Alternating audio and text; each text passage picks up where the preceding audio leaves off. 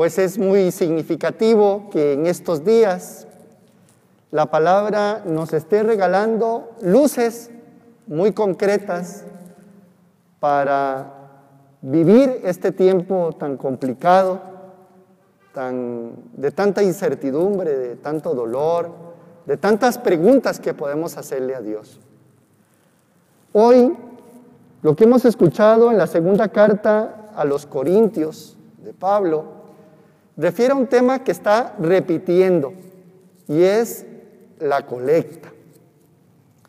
Pero no entendamos la colecta como una ofrenda o como una limosna que damos en ciertos momentos. Pablo en realidad habla de un tema mucho más existencial. Y lo empieza a comparar primero cómo está invitada a ser la vida. Y hace esta comparación con Dios.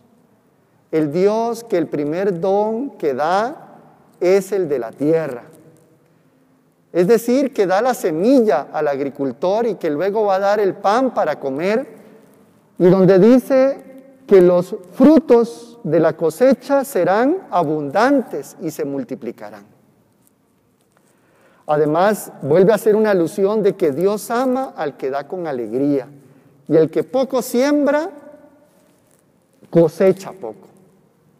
Esto todavía lo podemos entender de manera más profunda en el Evangelio, que lo dice con palabras mucho más fuertes, el Evangelio de Juan, pero toca las fibras de nuestra existencia. Dice que el grano de trigo sembrado en tierra que no muere queda infecundo. También nos dice que quien se ama a sí mismo se pierde y el que se aborrece a sí mismo en este mundo se asegura para la vida eterna. Recordemos que esto no es una falta de autoestima, esto no es una negación de nuestra propia existencia, se contradiciría con el Evangelio, sino está contraponiendo el egocentrismo al altruismo. Es decir, que nosotros seamos capaces de no fomentar tanto el egocentrismo y preocuparnos solo por nuestras propias necesidades, sino que salgamos al encuentro especialmente de los más pobres y de los más vulnerables. Y además me parece que las comunidades cristianas lo han hecho desde dos lugares de manera significativa la diaconía y la coinonía.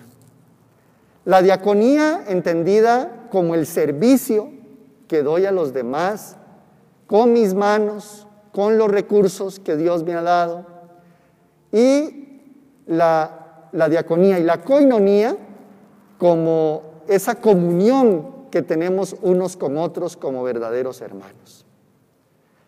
Es realmente un regalo cuando yo veo a la persona más pobre y vulnerable como alguien que es mi hermano, alguien que corren sobre las venas espirituales el mismo pueblo de Dios porque creemos en el mismo Dios. Pues yo creo que hoy podemos tomar conciencia de manera existencial para hacer el caris o la caritas que es la caridad, que no es lástima que tenemos a nuestros hermanos, sino es el amor que sale del ágape de Dios, del amor verdadero de Dios.